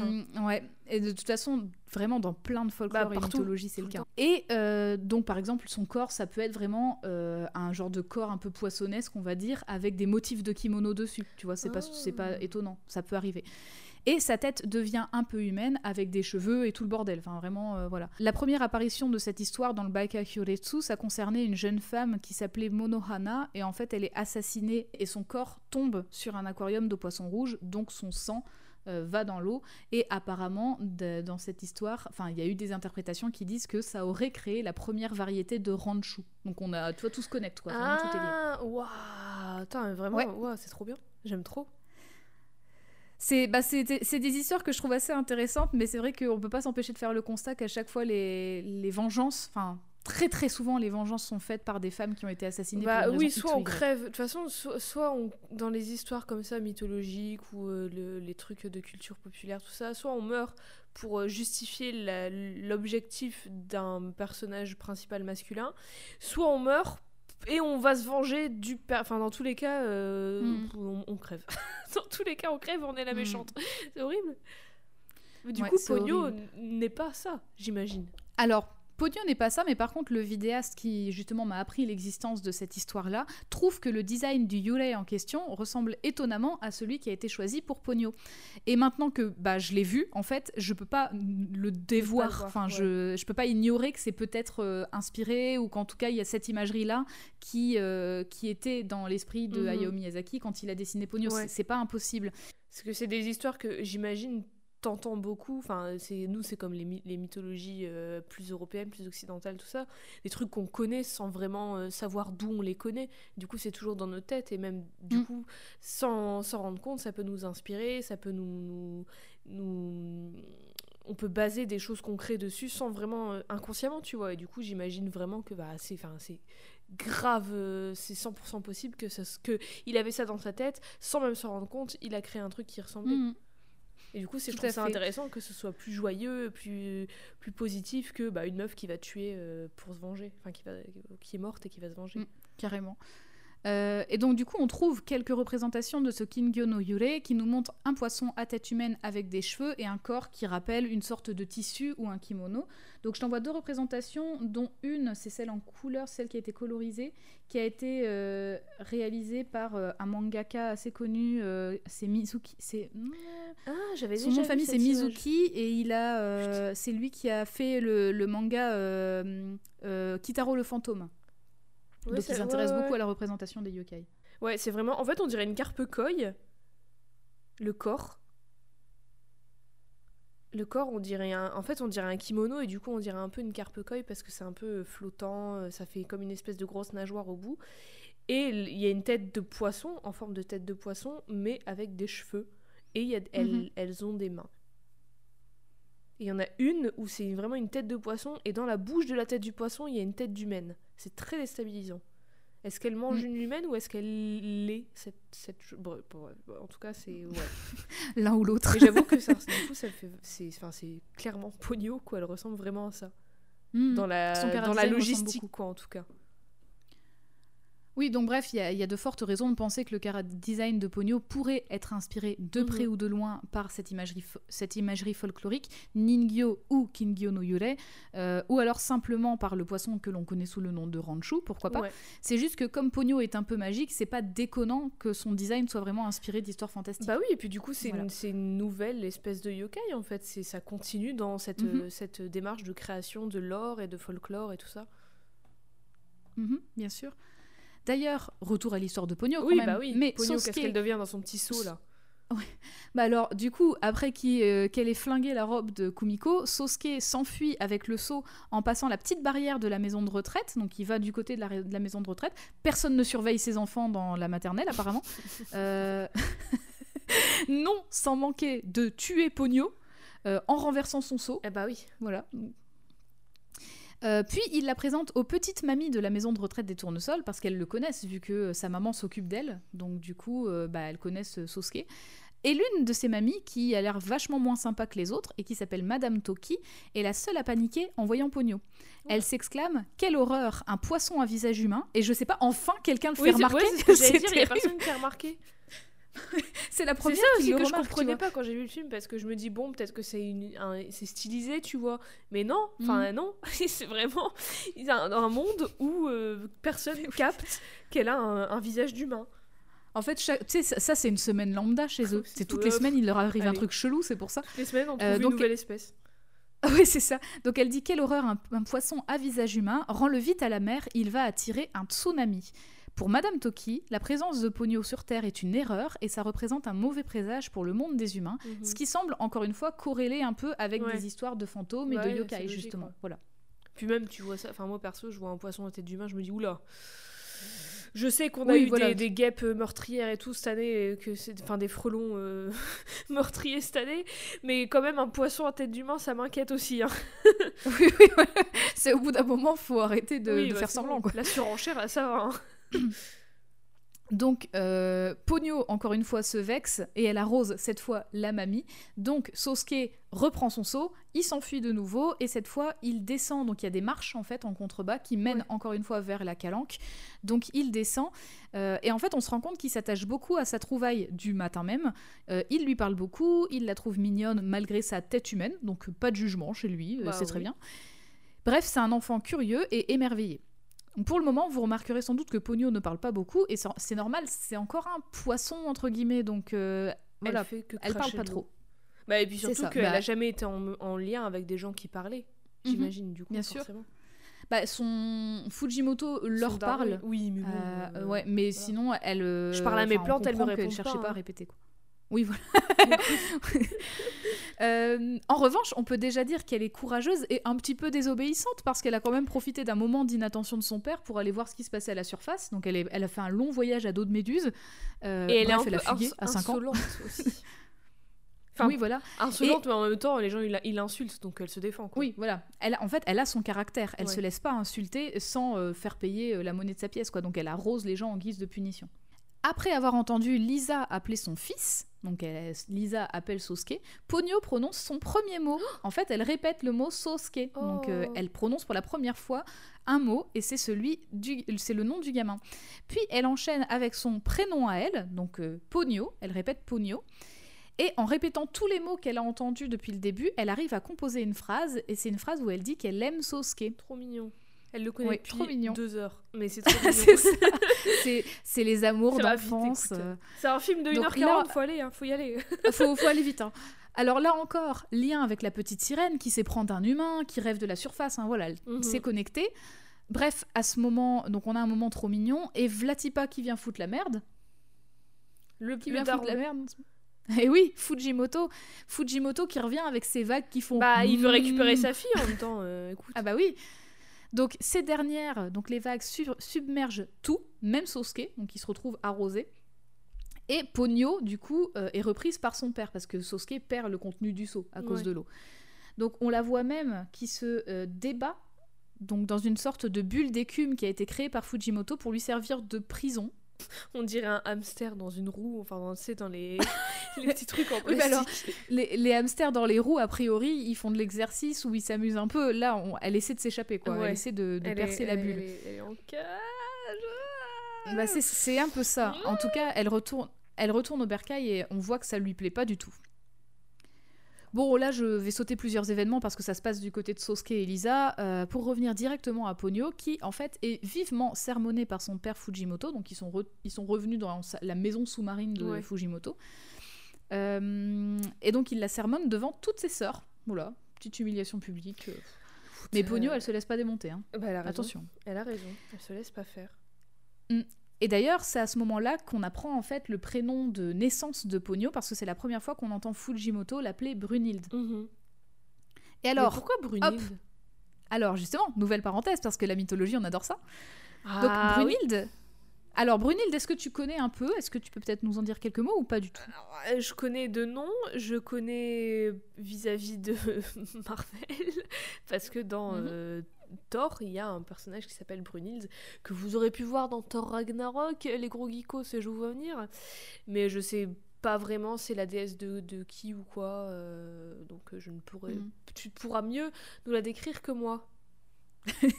Sauf si j'ai pas fait mes recherches, mais dans ce cas-là. Euh, D'ailleurs, parenthèse, Thor Ragnarok que j'ai beaucoup aimé, que j'ai trouvé vraiment très drôle et euh, je, je comprends pas pourquoi il y a eu autant de. Surestimé, à mes yeux. Bah, non, moi je trouve que justement il a, il s'est pris beaucoup de, beaucoup Ah, moi, dans la gueule en fait. Je trouve que tout le monde l'encense et moi je bah, Ah. bah ok sympa mais pas plus que ça quoi calmez-vous quand même Mm. c'est pas euh, c'est pas Casablanca ou euh, Citizen Kane hein, euh, calmos Non, mais alors, eh, dans ce cas-là, si on parle là-dessus, on fait vraiment le débat stérile de euh, les Marvel, c'est pas du non mais enfin je veux dire tout le monde qui voilà. dit waouh ça renouvelle tout le MCU il y a des Non, je- lumières qui, ouais, voilà. c'est tout. Oui, Voilà. j'irai pas jusque-là, mais je l'ai trouvé vraiment très sympa par Oui, rapport à toutes les critiques qui s'est pris dans la par contre Jeff Goldblum tu peux aller te faire cuire le cul. Voilà c'est tout c'est fini. Au revoir Alors, euh, du coup, le choix du nom Brunhilde Oui. n'est pas du tout innocent. On a bien vu les yokai, tout ça, c'est déjà très référencé. au- La petite sirène aussi. Rien n'est innocent chez Hayao Miyazaki. Euh, et on est aussi forcé de constater que Brunhilde, bah, ça fait pas très japonais quand ton daron Ah, s'appelle. Fujimoto. hein, Excuse-moi, mais euh, voilà. Donc, Brunhilde, c'est euh, une personnage de la mythologie nordique. C'est une guerrière, c'est une valkyrie qui fait d'ailleurs serment de mariage avec Sigurd, un héros humain qui a réussi à la vaincre alors qu'elle est super forte. En gros, euh, elle était censée faire ce serment de mariage euh, au premier héros qui la vaincrait et c'est lui. Je t'envoie deux représentations. La première représentation, elle est signée Arthur Rackham et la deuxième, elle est signée Gaston Bussière. Voilà. elle est magnifique la deuxième elle est trop belle elle est rousse dessus elle a des longs cheveux roux un Mhm. peu comme le père de Pognon Attends, Et attends, a, euh, Alors, c'est bien, c'est un- bien que tu le fasses remarquer. Garde bien la deuxième image en tête. Elle, Elle, va a revenir. une armure mais sans manches, ou en tout cas une robe faite de, de métal, enfin de trucs d'armure. Elle a un bouclier et une longue épée et elle a une, une espèce de coiffe euh, ou une couronne quoi, avec vraiment euh, plein de bijoux. Enfin en fait tout est tout est euh, embelli de bijoux, de pierres, de Mhm. de ah, je sais pas comment on dit mais en tout cas elle est magnifique elle a l'air super euh, affirmée et puissante avec sa longue épée et son gros bouclier et tout trop trop belle trop trop belle cette image C'est super parce que du coup tu l'as hyper bien décrite et euh, voilà retenez bien la description de Jade parce que on va reparler de cette deuxième image un petit peu après très brièvement mais on va en reparler. Donc les Valkyries c'est quoi? C'est des divinités Oui. mineures qui servaient dans cette même mythologie, hein, la mythologie nordique, qui servaient Odin, dirigeant les batailles et distribuant la mort parmi les guerriers avant d'emmener l'âme de ces héros au Valhalla, qui se trouve au royaume des dieux. Le Valhalla, euh, en très gros paradis. Très très Voilà. très très gros. Voilà. Euh, les Valkyries sont aussi destinées à se battre aux côtés d'Odin quand viendra le Ragnarok, qui est en gros, Ah, ça en très gros, la fin du monde. Oh Voilà. et d'ailleurs Brunhilde dans Thor Ragnarok qui s'appelle Valkyrie en fait mais son vrai nom c'est Mhm. Brunhilde tout est lié Exactement. Et là-bas, si Pogno est Brunhilde, et donc une Valkyrie, ça veut dire que toutes ces petites sœurs, qui sont d'ailleurs non seulement comme les sœurs de la petite sirène en beaucoup plus nombreuses, sont également des Valkyries. Ça veut dire que son robe c'est Odin? Ah, alors c'est la fin du Odin monde tout ça. Mais en tout cas, voilà. Mais alors Fujimoto a peut-être un plan similaire à cette fin du monde, à ce Ragnarok. Oh. Et Il ça veut recouvrir la terre fait- par les eaux. Je me souviens absolument pas du film, hein. je fais des, des suppositions. bah voilà. bah, Bah je oui, suis, je suis, ça- je suis autrice explique. ou quoi? Et oh, engagez-moi s'il vous plaît. Mais du coup, ça explique tout à fait la présence de ces nombreuses filles. Euh, Il a sans doute un plan. Pour Oui, ces et pourquoi il veut absolument Voilà. les garder et les. les... Mhm. Ah, voilà. Voilà. Donc euh, là, on est sur une scène où Fujimoto il sermonne Pogno. Euh, il veut faire manger à Pogno ce qui ressemble à une olive verte. Vraiment, on dirait une olive verte. Tu dis ça Euh, avec mais- du dégoût, mais c'est très bon les olives. Bah, Parce que je pense pas que ce soit une olive verte. Pour le coup, je Ah oui. soupçonne que ce soit une nourriture spéciale pour poissons magiques. Bref. des croquettes. Mais elle, elle répond, elle perd, elle perd pas de vue le nord, elle répond Je veux du jambon avant de dégager l'olive Ah, verte. Elle bah veut oui. pas de son olive verte. C'est fini. Donc Fujimoto est surpris. Il lui demande comment elle connaît cette nourriture. Et là, euh, donc, euh, il lui dit euh, Comment tu sais ça? Est-ce que tu es sourde, Brunhilde? Et elle répond Je ne... Mon nom n'est pas Brunhilde, mon nom c'est Pogno. Waouh. Donc elle choisit son nom. Voilà, elle choisit son Enfin. nouveau nom. Enfin. Et là, elle dit qu'elle et là, elle dit qu'elle aime Sosuke et qu'elle veut devenir humaine. C'est à ce moment-là qu'on apprend un peu pourquoi Fujimoto faisait ses expériences magiques au début du film. En réalité, Fujimoto, c'était un humain. Il a renoncé à son humanité pour vivre dans la mer, persuadé qu'en fait ses congénères ne savent que voler la vie des océans sans rien donner en retour. Donc en gros, Pas- euh, pour pas lui, faux. les humains et les Pas humaines détruisent les océans. Oui, bah oui. Voilà. Mais du coup, bah, euh, il veut redonner ses lettres de noblesse à l'océan. Sauf que bon, on saura pas tout tout de suite parce que Pogno coupe la parole de ce monologue chiant euh, donc, parce que elle est, elle, elle veut faire entendre Elle veut sa du voix, jambon. Elle, Écoute. elle veut du jambon. Elle parle, elle parle et elle dit qu'elle veut des jambes. Alors qu'est-ce qu'elle fait? Eh ben dans sa petite bulle prison là, parce qu'elle est toujours dedans, elle se concentre. On dirait même qu'elle, enfin elle pousse quoi vraiment. Elle se concentre beaucoup. Oui, j'ai pas d'autre manière de le dire. hein. Et pouf, deux jambes et deux bras qui poussent. Ah oui, ouais, j'avoue qu'en plus on dirait, euh, on dirait des jambes et, et d'oiseaux. Genre avec Mhm. trois doigts. C'est- exactement ce que j'ai noté. Enfin, j'ai pas tout à fait noté comme Mais ça. on dirait mais vraiment oui. une poule en fait là. Ouais, donc c'est pas tout à fait des jambes et, et des bras humains, on est d'accord, on est plutôt sur des pattes de poule. Mais hey, il y ouais, a du progrès quand même. Mais attends, mais moi progrès. aussi je veux me faire pousser des membres à la force de mon esprit. Bah oui. Un troisième bras. Allez hop, Les hop. lézards. Oh, ça serait trop bien. Donc on est quand même passé d'un poisson chelou à un poisson qui parle à un poisson qui se fait pousser des membres supérieurs et inférieurs. Elle est vraiment magique cette poisson quand même. hein. Un poisson humain poule. Ouais. Et d'ailleurs, euh, elle, ré- euh, donc, elle est magique au point même de résister à la magie de son père, qui, je rappelle, est un sorcier euh, très puissant et qui apparemment, ça fait plusieurs siècles qu'il est là. Euh, et du, du coup, lui, il doit un peu ruser pour euh, la faire revenir à son état normal de poisson et l'endormir. Donc là, il va la remettre dans sa petite Et lui, ça, lui, ça lui choque pas. Enfin, il- elles sont pas Ah si, il est méga choqué, ça. là. Bah oui. Si, si, il est méga choqué. Et d'ailleurs, il est obligé de boire de l'élixir pour avoir assez de puissance pour la, pour Ouais. la maintenir. Euh, D'ailleurs, il dit à ce moment-là, telle mère, telle fille, quelle Oh, force. oh, Retenez bien ça parce que sa mère, on hmm. va y revenir. Clairement, Pogno fait sa crise d'ado à 5 ans. Voilà. Bah écoute, on connaît pas leur espérance de vie. Peut-être que c'est différentes étapes. L'adolescence arrive très tôt et après, elle vit des milliers d'années. Le Voilà.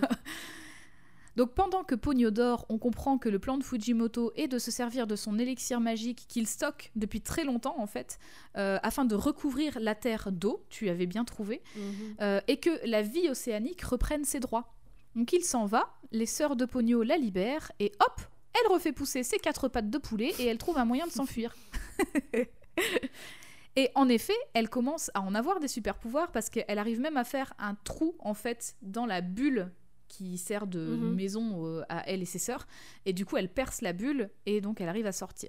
Sauf que bah, elle fout le bordel à toute la maison sous-marine de Fujimoto par la même occasion parce qu'elle fout de l'eau partout. Ouais, forcément, elle inonde le truc. Voilà. Euh, mais le problème, c'est qu'elle va foutre le zbeul même là où il y a le stock d'élixirs magiques. Vous savez, ceux qui créent la vie. Ah, Elle les renverse tous et elle les mélange à l'eau. Oui, enfin, elle, elle s'en fout, elle est déjà en vie, a priori, donc... euh, Oui, mais du coup, ça va se mélanger avec le reste de l'océan, en ah, fait. ça va créer plein d'autres poissons et de merde. Voilà, mais du coup, elle, qu'est-ce qu'elle, qu'est-ce qui lui arrive? Ben en fait, elle baigne dedans, et donc, ça y est, elle a enfin les pouvoirs suffisants pour Oh ressembler à une vraie humaine. Putain, on dirait qu'elle a, qu'elle a une crête, on dirait une punk. Donc euh, oui, on dirait vraiment un petit bébé, mais avec des, une crête rousse. Et elle est en mode, waouh, j'ai des, des mains et des jambes. Et on dirait Mm. que du coup, son corps, ça fait une petite robe rouge. Ouais, avec un- une sorte de, de bloomer De euh, blanc. culotte, euh, ouais, en de dessous, culotte quoi. Oui. bouffante. On dirait, Donc ouais, elle a ouais, aussi-. Donc elle a déjà les pouvoirs suffisants pour euh, se transformer vraiment en humaine, pas juste avec des pattes de poulet, euh, mais aussi elle a des pouvoirs pour faire grandir toutes ses sœurs et les transformer en immenses poissons bleus. Et toutes ensemble, elles se mettent en route pour la surface. Elles n'ont pas le droit d'être humaines, ces sœurs. Elles sont des poissons bleus. Non mais c'est parce qu'elle a un plan en fait, Ah, justement. malinx. Euh, et toutes ensemble, elles se mettent en route pour la surface sur une composition euh, musicale de Joe Hisaishi intitulée Ponyo Flies, et c'est une composition qui évoque très volontairement une musique bien connue de Richard Wagner, j'ai nommé la célèbre Chevauchée des Valkyries, s'il vous plaît. Bah, yeah, Brunhilde, les Valkyries, Totalier Quel génie Alors là, Enfin, si on ose pas. me dire que le choix du prénom Brunhilde n'est pas référencé, je vois pas ce que je peux Ah, faire de plus pour vous bien. convaincre, sauf, j'ai encore une anecdote. Enfin, Euh, alors, vous voyez pas, mais Eve, elle a, un- elle a une hotte de, de, de Mère Noël, du coup, avec plein d'anecdotes dedans, et là, elle vient Avec sortir toutes mes son anecdotes, hop. papier. Hop là. Euh, sauf si je vous disais que, en fait, Miyazaki, quand il a commencé à illustrer des concept art de Ponyo, il en a illustré un de Ponyo qui chevauche un troupeau de poissons, et il a reconnu en dessinant avoir eu en tête justement cette Mmh. chevauchée des Valkyries. Donc du coup, en fait, c'est clairement une demande qui a été faite à Joe Hisaishi de composer une musique très similaire. Voilà. Stylé. Donc je récapitule. On est passé d'un poi- d'un poisson slash ranchou à tête humaine qui crachait des jets d'eau à la tête des gens à une créature magique qui défie l'autorité et le pouvoir de son père pour se transformer en humaine, tout en sachant que son existence même est pleine de références folkloriques et mythologiques. Voilà, donc c'est déjà pas mal. Qui est une Valkyrie, littéralement. Littéralement. Et alors attends, on n'est pas au bout de notre surprise. En sortant de l'eau avec ses sœurs toutes devenues poissons, Ponyo crée un tsunami sur la côte, parce qu'en Mhm. fait justement les poissons vont faire des sortes de vagues, c'est pour ça qu'elle les a transformés en poissons. Euh, et donc sur tout le flanc où se trouve la petite ville où vit Sosuke. Donc des vagues énormes et dangereuses sont là, il pleut, enfin bref, voilà, c'est une autre résultante Mais pourquoi de elle, elle veut- l'incroyable pouvoir de Ponyo. Pourquoi elle crée ça si elle veut euh, justement que l'eau ne, ne- n'engloutisse pas la terre? C'est pour arriver plus vite pour euh, voir Sosuke. Oui, mais ouais, ouais. Donc en fait, elle, elle s'en fout du- de déjouer le plan de son père, elle veut juste rejoindre Sosuke. C'est ça, elle son objectif c'est je veux être humaine, je veux rejoindre Sosuke. Ok, d'accord. Parce que bah, c'est une gamine de 5 ans, Oui, qu'est-ce qu'elle oui, s'en bah fout oui, de non, son- Euh, Au même moment, Sosuke et sa mère sont en voiture pour vite rentrer chez eux parce qu'il y a quand même la tempête et tout, donc faut faire vite. D'ailleurs, sa mère, euh, c'est Tokyo Drift. Enfin, vraiment, c'est c'est Fast and Furious. sa mère. Je te jure, elle conduit trop bien. Elle fait des trucs avec sa bagnole. Alors, c'est une petite voiture Need japonaise. Je sais même pas comment elle tient encore sur la Elle route. a avec, le quoi. need, le need for speed. C'est trop ça. Et donc Sosuke, lui, il fait que répéter à sa mère que les poissons les suivent parce qu'il voit les vagues poissons. Et en plus de ça, il remarque quelque chose de vachement étrange. Il remarque une petite fille qui court, sur, les- court sur les vagues. Putain, c'est Moïse maintenant la meuf quoi. Mais vas-y, elle accumule court sur ses toutes les rêves les possibles au monde. C'est pire que. Non, en plus, c'est hey, pire que comment. Elle a, comment- elle a une, elle a bonne. que- euh, Elle, elle se tient bien, elle est bien droite et tout. Elle, elle- franchement, t'as t'as une bonne, euh, bonne forme de, de course, Pogno. BG. Bravo Pogno, c'est des Elle, années est- elle prête pour les JO. Et elle, Bref, elle est déjà course- plus grande, elle grandit vite. Oui. Là, là c'est sa, c'est vraiment sa taille humaine Du même âge que Finale, quoi. Ouais. Et après une course-poursuite vague voiture en mode Fast and Furious, Sosuke et Lisa arrivent chez elle et voient une présence étrange sur la route non loin, qui a Une un petit seau vert rousse dans les mains. Mhm. Peut-être. Qui a un petit seau vert dans les mains, c'est celui de Sosuke qui s'était envolé parce que bah il y a une Ah tempête oui, en fait. Bah oui, c'est vrai. Bref, Pogno reconnaît le petit garçon, elle court et elle lui fait un énorme câlin sans lâcher le seau des mains. Elle va le garder très longtemps d'ailleurs, le seau. hein. Et bon, chose logique, il met quand même un petit temps avant de la reconnaître parce que je le, je le rappelle, c'est plus un poisson. D'accord? Oui, oui, mais bon, quand même. Voilà. Ça se voit que c'est elle. Elle a la même tête, Bah, elle avait une tête d'humaine. Ouais. Il met un petit temps, mais il la reconnaît assez vite quand même. Donc là, une énorme vague vient s'écraser sur la falaise, montrant toutes les sœurs de Pogno qui sont trop contentes qu'elle ait retrouvé Sosuke. Qu'est-ce qu'elles en ont à foutre D'où elles sont Bah, euh, En fait, pas, elles sont. euh, elles, ont, elles sont vraiment. Je suis contente d'être libérée euh, de mon père, le dictateur, mais je m'en foutais qu'elle ait retrouvé ce- son, son mec. Bah ouais, mais en fait, elles, elles sont hyper supportives depuis le début. En fait, elles sont trop encourageantes envers Pogno moi et qui tout. Suis, qui suis trop aigrie. Je suis Mhm. devenue euh, aigrie. Par la suite, Pogno va vivre des aventures à la surface en tant que petite fille. Elle sera accueillie par Lisa, car la tempête est encore bien là. Et elle va découvrir, toujours à la manière de la petite sirène que qu'on connaît, celle de Disney, euh, des objets, de la nourriture d'humains et d'humaines auxquels elle n'a pas l'habitude, en fait, Mhm. parce que c'est la première fois qu'elle les voit. Euh, donc elle s'émerveille, par exemple, devant une lampe de secours, vu qu'il n'y a plus d'électricité. Donc elle a une sorte, pas une lampe torche, mais enfin, voilà, une lampe euh, de camping un peu. Euh, elle adore manger du miel dans son thé. Elle adore ça, elle trouve ça trop bon. Elle court et elle saute partout. Elle écoute bien les conseils de Sosuke pour bien s'asseoir ou bien souffler sur son thé parce qu'il est trop chaud. Et sans surprise, elle souffle comme ça. Donc ça marche pas Elle de ouf. ferme la bouche, ce qui ne fonctionne pas. Voilà. Euh, elle en fiche partout. Et dans les faits, elle est hyper énergique et enthousiaste car elle vit son rêve en fait. Elle est à la surface Ouais. et elle a un corps d'humaine. Voilà, elle a atteint ce qu'elle voulait. Et elles discutent ensuite de leurs papas respectifs et de leur maman. Sosuke parle de son père, Koichi, qui est capitaine du bateau appelé le Koganei Maru, et Ponyo s'étonne que son père ne soit pas comme le sien, un méchant sorcier qui la retient captive. voilà. Elle dit ton père il est pas comme ça. À l'inverse, elle dit qu'elle adore sa mère. D'ailleurs, elle, elle écarte les bras. C'est vraiment, elle adore grand Ouais. comme ça. Mais elle dit que sa mère est aussi terrifiante et on le comprendra un peu plus tard parce qu'on va, on va tomber sur sa mère un peu plus tard dans le film. Mais en fait, sa mère, c'est pas n'importe qui, c'est juste la reine de l'océan et la déesse de la, mi- de la miséricorde. Voilà. Ouais, bah oui. Ouais, tout Bah oui. simplement. Bah on a dit qu'elle faisait sa crise d'ado aussi, donc en même temps, quand tu fais ta crise d'ado, ta mère c'est toujours la déesse de la miséricorde. hein. Oui. Donc euh, cette déesse s'appelle Grande, Grande Mamaré, Grande divinité à des eaux à laquelle semblent croire d'ailleurs toutes les personnes qui travaillent sur des bateaux.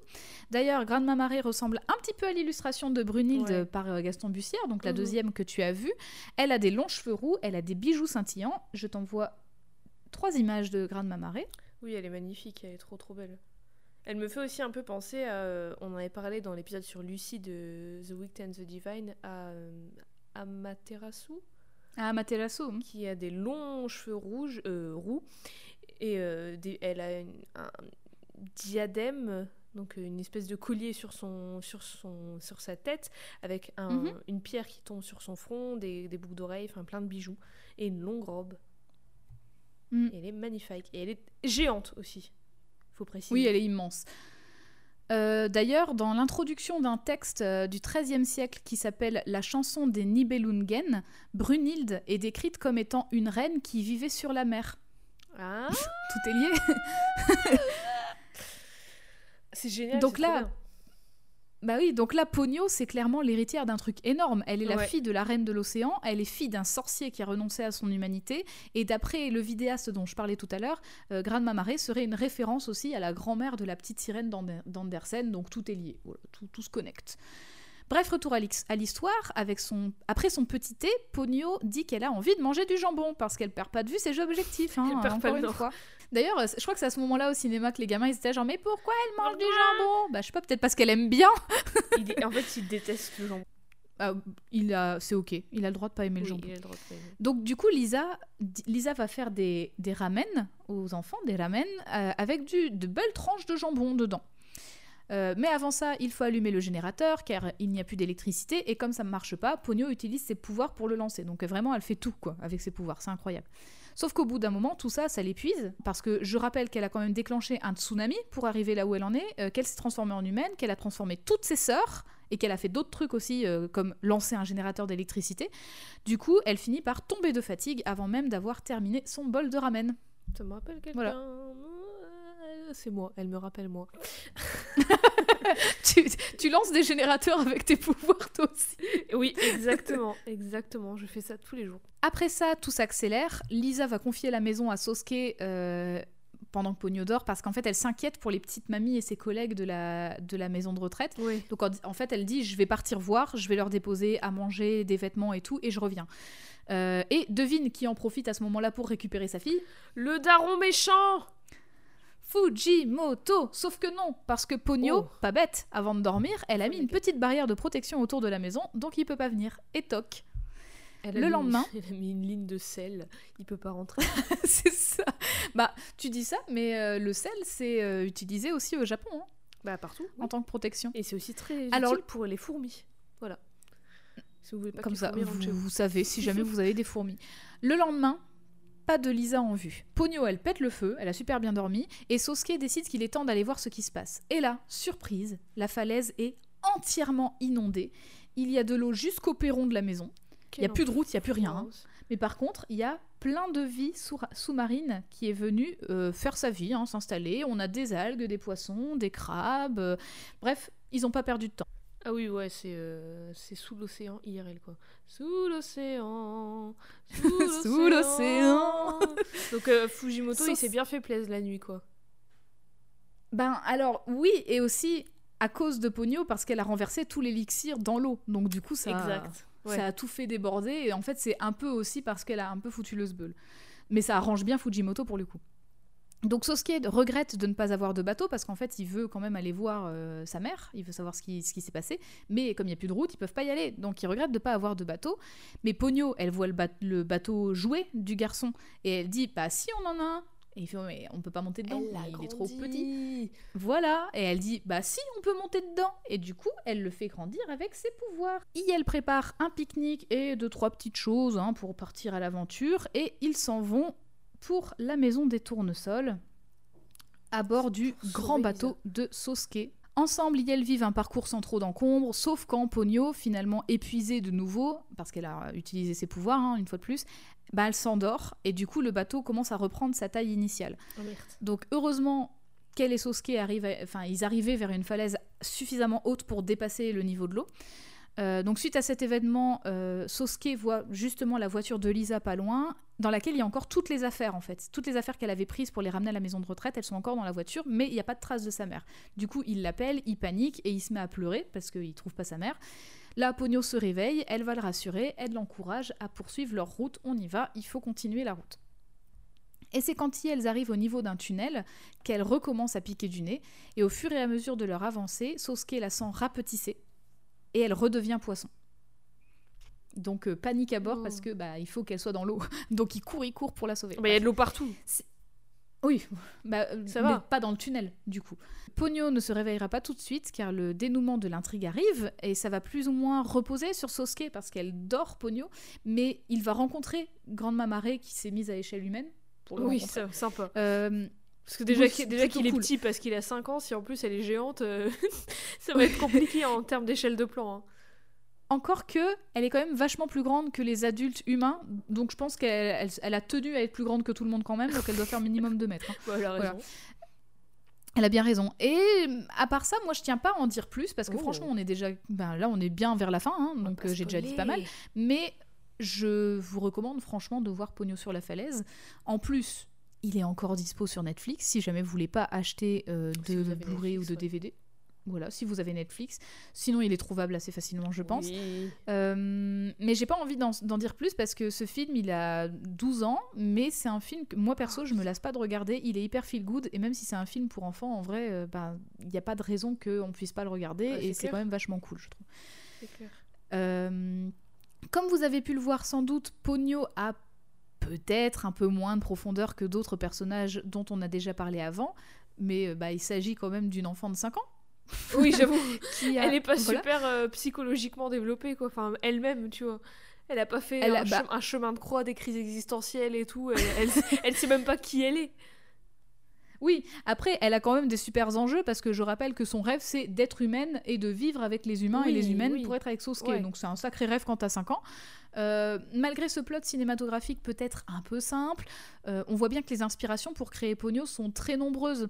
Le point de départ, ça aura été la petite sirène d'Andersen, mais on peut vraiment tirer tout plein de fils à partir de la protagoniste pour y voir des références au folklore japonais, Mhm. à la mythologie nordique. Et rien que ça, en fait, c'est ouf. hein. J'ai quand même trouvé Ouais. plein de trucs en Ouais, creusant un peu et c'est assez incroyable.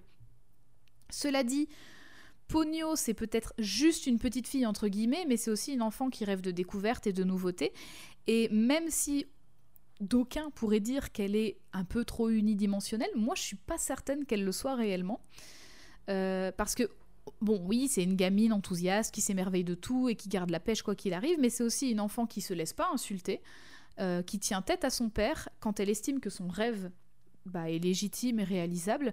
Et je rappelle qu'elle résiste même à ses pouvoirs, alors que le gars, c'est un sorcier euh, apparemment super puissant, euh, qui vit dans l'eau sans problème. Donc euh, voilà.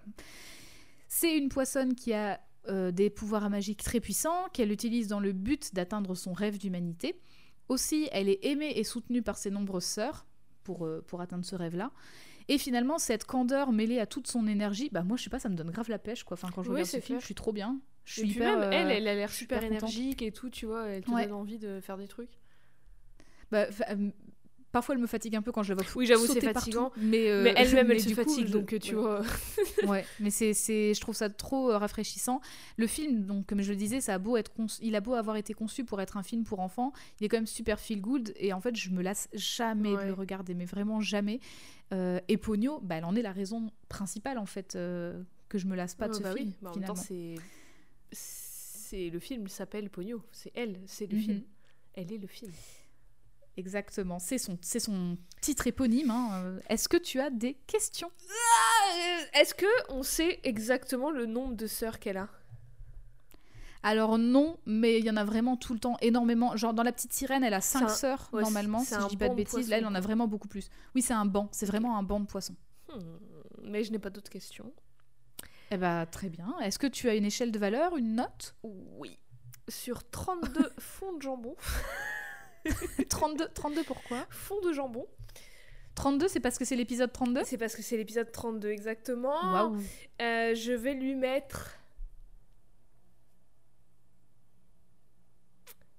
25 C'est bien. parce que j'adore tout le pas tout ce qu'on a dit, tout le folklore, le lore de Brunhilde, des yokai, toutes les inspirations qu'il y a derrière elle, toute la façon dont au final c'est une elle étend le, le folklore euh, japonais, l'histoire des ranchus qui ont été créés par les hommes, elle étend aussi le, le- l- la façon dont on peut raconter l'histoire de Brunhilde de- d'un autre point de vue, d'une autre, du point, point de vue d'une autre culture. Mhm. Mm, euh, j'a- j'adore le, le- enfin j'adore. J'aime bien le perso, le fait qu'elle se laisse pas faire, que euh, elle, veut un truc et du coup elle y va. Et puis aussi elle a des pouvoirs de ouf, c'est trop bien. Ceci dit, j'aime beaucoup moins le côté euh, petite sirène où tout ce qu'elle fait, elle le fait pour le garçon. Ouais. Où- Mm. Où elle veut, enfin c'est pas genre elle veut aller sur Terre pour avoir des jambes pour être une humaine parce qu'elle veut vivre comme une humaine. Elle veut tout ça Mhm. pour le faire avec le garçon. Et ça j'aime un petit peu moins. Après, Ah oui, oui. on peut sûr. dire aussi oui c'est une gamine tout ça et puis enfin genre si ça avait été une petite fille qu'elle aurait rencontrée ça aurait été la même chose elle l'aurait fait pour quelqu'un d'autre mais euh, enfin j'aurais préféré qu'elle le fasse parce qu'elle en a envie et parce que genre euh, enfin en fait s'il n'y avait pas eu Sosuke ou qu'il était arrivé plus tard qu'elle l'avait rencontré après que l'histoire avait déjà établi qu'elle voulait aller sur la Terre et qu'elle voulait échapper à son père et tout ça, j'aurais préféré que là, en fait, tout ce qu'elle va faire, le échapper à son père, aider ses sœurs à s'en sortir et tout, c'est pas parce qu'elle elle le veut, pas parce qu'elle veut faire ça, parce qu'elle veut euh, déjouer les plans de son père, euh, le, le méchant, mais parce qu'elle veut rejoindre le garçon, quoi. Et du coup, j'aime un peu moins ce côté-là. Ouais, ouais. Je trouve que ça aurait été mieux fait. Enfin, moi, je l'aurais pas fait comme ça et j'aurais préféré que ça soit fait autrement. Mais ceci dit, je- c'est trop cool et, et j'avoue, comme tu dis, c'est un film. Je m'en souviens très peu, mais en tout cas, de ce que tu m'as décrit et des souvenirs que j'ai, c'est super feel good. En plus, c'est euh, ensoleillé, c'est pendant l'été, il y a de l'eau et tout, ça fait vraiment les vacances. euh, c'est super Mhm. énergique et puis c'est trop beau. Genre, même juste le- les décors, tout ça, mais juste le personnage de la mère, de Pogno qui est trop belle avec tous ses bijoux et euh, ses longs cheveux roux et tout. Enfin, c'est. c'est, c'est, c'est- Voilà. 25 sur 32. Jambon Alors bah, je suis ravie et d'ailleurs le oui oui je suis d'accord avec toi parce que c'est vraiment très consensuel.